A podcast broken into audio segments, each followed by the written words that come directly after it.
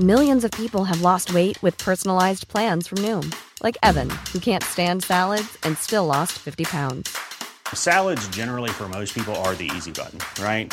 For me, that wasn't an option. I never really was a salad guy. That's just not who I am. But Noom worked for me. Get your personalized plan today at Noom.com. Real Noom user compensated to provide their story. In four weeks, the typical Noom user can expect to lose one to two pounds per week. Individual results may vary. Hey, I'm Ryan Reynolds. Recently, I asked Mint Mobile's legal team if big wireless companies are allowed to raise prices due to inflation. They said yes. And then when I asked if raising prices technically violates those onerous two year contracts, they said, What the f are you talking about, you insane Hollywood ass? So to recap, we're cutting the price of Mint Unlimited from $30 a month to just $15 a month. Give it a try at mintmobile.com slash switch. $45 up front for three months plus taxes and fees. Promo rate for new customers for limited time. Unlimited more than 40 gigabytes per month. Slows. Full terms at mintmobile.com. Hey there, it's Michelle Norris. I'm host of a podcast called Your Mama's Kitchen. When I travel, I'm usually looking for a way to find a taste of home when I'm not at home. And one of the things I love to do when I am at home is entertain. And Airbnb allows me to do that. When I was in California recently, I rented a house that had a great kitchen. And when we were sitting around the table, we we're all thinking, we're in someone else's house. Someone could be in all of our homes as well. If you have a home, but you're not always at home, you have an Airbnb. Your home might be worth more than you think. Find out how much at airbnb.com/slash host. Buenas noches, bienvenidos al Criminalista Nocturno.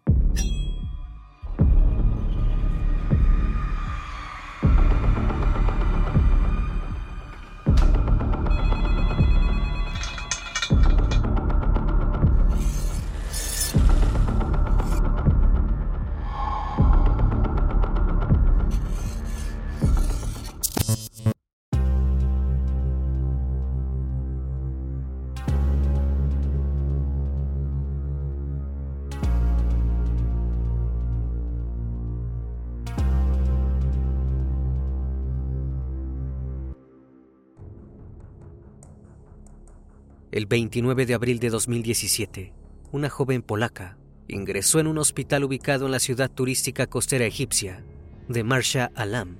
Tenía tan solo 27 años y había viajado para pasar unas tranquilas vacaciones, sin saber lo que la esperaba.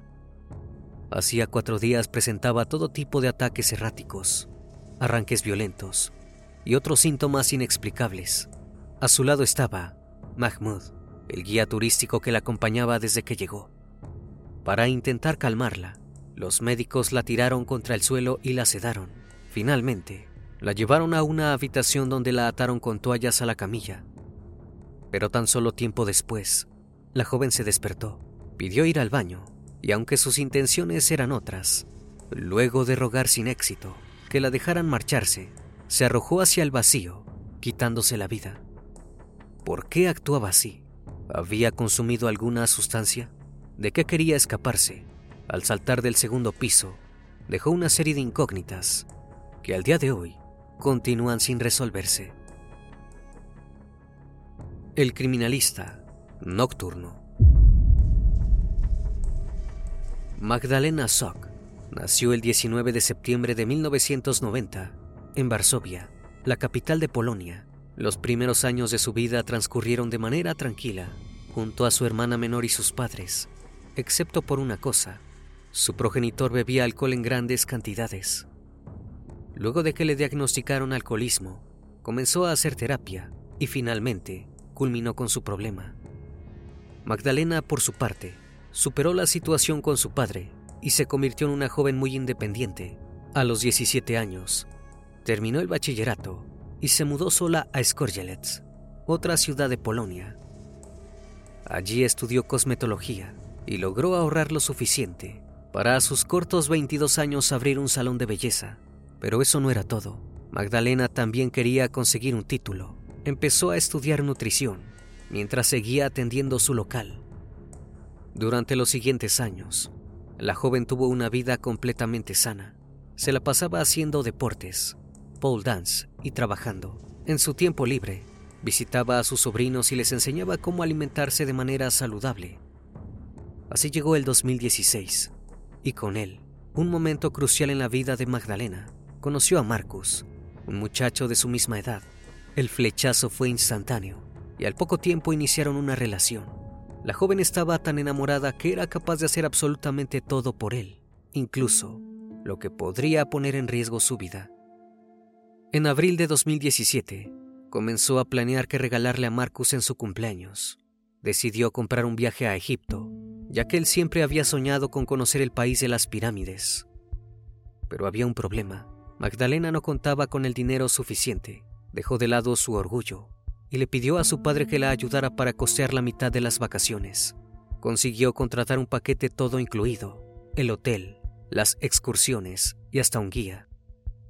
Tantas ganas tenía la joven de que fuera una sorpresa, que no le dijo nada a su novio hasta el 24 de abril de ese año, cuando faltaban tan solo siete horas para que despegara el vuelo. Esto derivó en un gran estrés.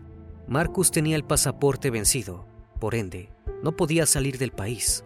Se comunicaron con la embajada de Polonia en Egipto, pero no había forma de ayudarlos. Luego intentaron vender por Facebook el paquete de viaje, pero nadie respondió. A todos les parecía muy precipitado. Magdalena se dio cuenta que no había nada que pudiera hacer. Solo había una solución, irse sola, rumbo a lo desconocido. Marcus se mostró reacio ante esta situación, ya que le parecía inseguro, pero Magdalena no quería perder la parte del viaje que había costeado su padre. Sabía el esfuerzo que eso había supuesto para él. Además, Pensó en que realmente se pasaba todos los días trabajando. Necesitaba unas vacaciones para relajarse. Finalmente, Marcus accedió y acompañó a Magdalena al aeropuerto. El vuelo transcurrió de la manera más tranquila posible. El 26 de abril, llegó al hotel de cuatro estrellas, Three Corners Equinox Beach Resort, situado en la localidad de Marsha Alam, en el Mar Rojo. Allí se encontró con el primer problema. No hablaba árabe ni inglés. A diferencia de la mayoría de los turistas, decidió llamar a Mahmoud Kairi, su guía turístico, para que le ayudara a comunicarse, ya que él sí hablaba polaco. A las pocas horas fue hacia la barra del hotel.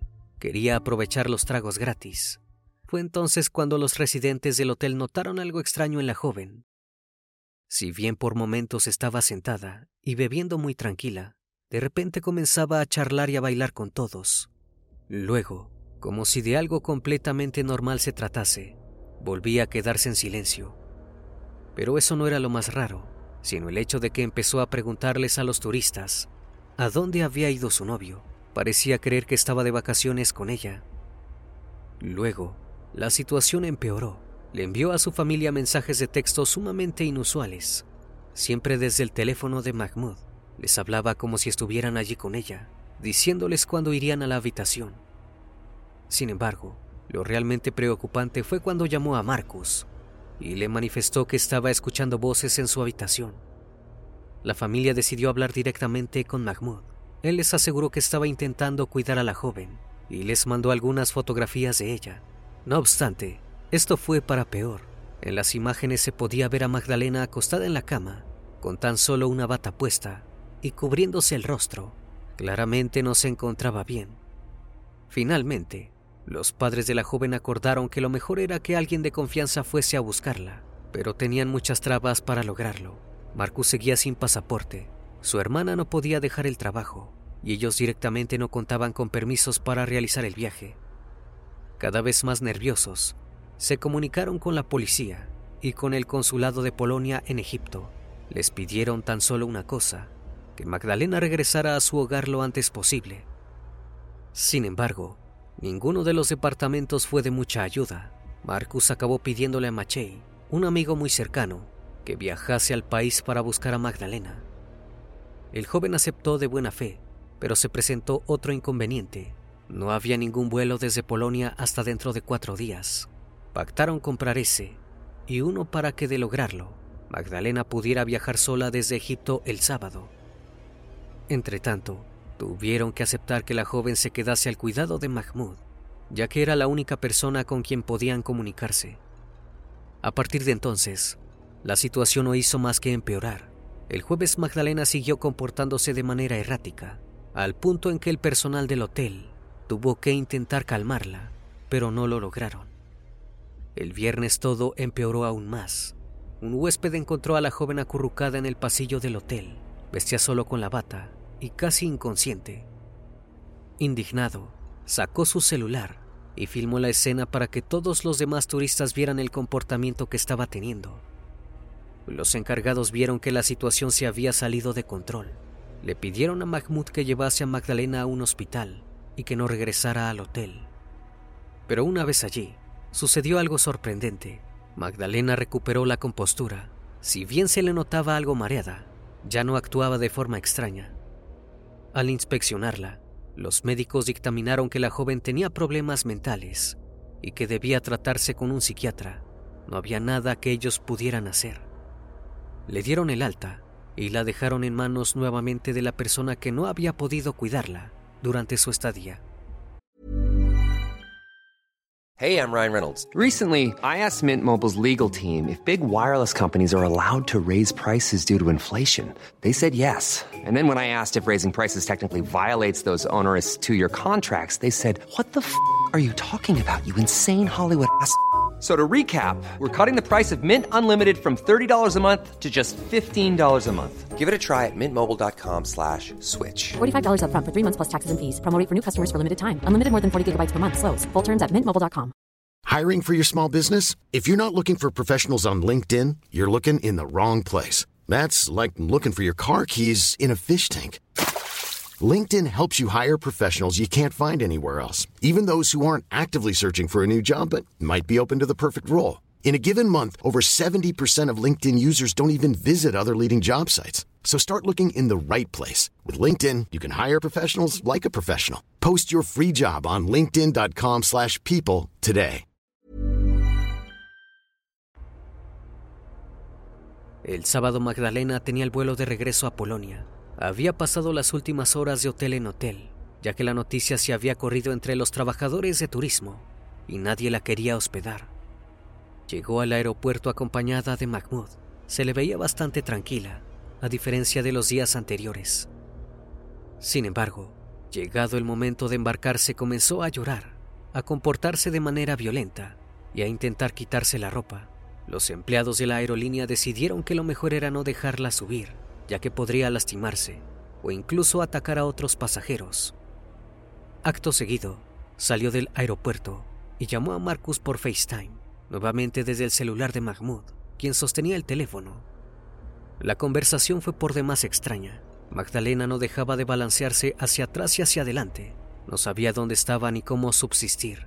Finalmente dijo, muy consternada, que estaban usando todo tipo de trucos, haciéndole todo tipo de cosas, y que necesitaba que la sacaran de allí. Marcus, completamente desesperado, le preguntó quién la estaba maltratando. Ella miró a la pantalla casi paralizada y solo atinó a responder con la letra M. Esto solo volvió todo más confuso, ya que esa era la inicial de Mahmoud, Magdalena y Marcus. Finalmente Mahmoud tomó el teléfono y le dijo a Marcus que lo que estaban haciendo era una pérdida de tiempo y que debían cortar. El joven, en un último intento de saber qué sucedía con su novia, le ordenó que lo llamara más tarde desde su propio móvil. Después de eso, Mahmoud cortó el teléfono y con él toda comunicación. Se dirigió junto a la joven al hospital de Marsha Alam. A diferencia de la vez anterior, los doctores sí pudieron ver el terrible estado en el que se encontraba Magdalena y accedieron a atenderla. Sin embargo, la joven se negó a ser examinada, comenzó a arremeter contra el personal del hospital e intentó huir mientras intentaban agarrarla para que se tranquilizara. Finalmente lograron tirarla al piso e inmovilizarla. En ese momento, Mahmoud pidió que por favor no la lastimaran ni que le dejara ningún tipo de marca. Las enfermeras la trasladaron hacia una habitación privada y ataron sus pies y sus brazos a la cama con toallas, mientras ella continuaba agrediéndolas. Después le dieron un tranquilizante que logró sumirla en un sueño profundo. El personal del hospital salió de la pieza dejándola sola, pensando que habían logrado calmarla, pero no podían estar más equivocados. Tan solo momentos después, Magdalena se despertó. De manera totalmente pacífica llamó a una enfermera y le preguntó si podría desatarla. ya que tenía que ir al baño. La mujer retiró las toallas, confiando en su palabra. Acto seguido, Magdalena tomó un objeto que tenía cerca y comenzó a atacarla. El resto del personal del hospital se apersonó en la pieza. Lejos de tranquilizarse, la joven se impacientaba cada vez más y empezó a gritar que la dejaran ir. Luego corrió hacia la ventana y antes de que pudieran detenerla, se arrojó al vacío. Aterrizó en un tramo de escalones de concreto. Si bien había sido una caída fuerte, la distancia no había sido tanta. Su habitación quedaba en el piso número 2. Los médicos pensaron que quizás podría salvarse si la llevaban a una clínica más grande. La trasladaron en una ambulancia hasta el Hospital del Mar Rojo, ubicado a 180 millas al norte de donde se encontraban, lo cual daba un total de tres horas de distancia. Sin embargo, allí tampoco pudieron hacer nada por ella. Falleció a las pocas horas, debido a las terribles heridas que tenía producto de la caída. Luego de eso, Mahmoud no se comunicó con la familia Sok y prácticamente desapareció. Un día después, el vuelo de Machey aterrizó en Egipto y fue hacia el hotel donde creían que Magdalena seguía hospedada.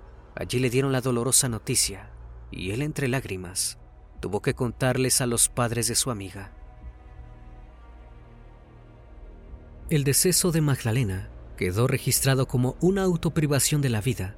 El director del hospital Mohamed Sami Goma brindó una entrevista al canal privado CBC en la cual relató que la joven padecía de un trastorno mental y que intentó arrojarse desde la ventana varias veces antes de lograrlo. Relató que si bien no estaba claro si intentaba escapar de algo o estaba viviendo un episodio psicótico, el accidente había sido completamente normal. El 9 de mayo se llevó a cabo la primera necropsia en Egipto. Los médicos forenses dijeron a la policía que la joven presentaba heridas consecuentes con su caída desde un segundo piso. No tenía signos de ningún tipo de violencia y tampoco se podían observar sustancias en su organismo, excepto por la medicación psiquiátrica. Sin embargo, el informe sobre la necropsia jamás vio la luz. Ni siquiera los propios padres de Magdalena pudieron leerlo.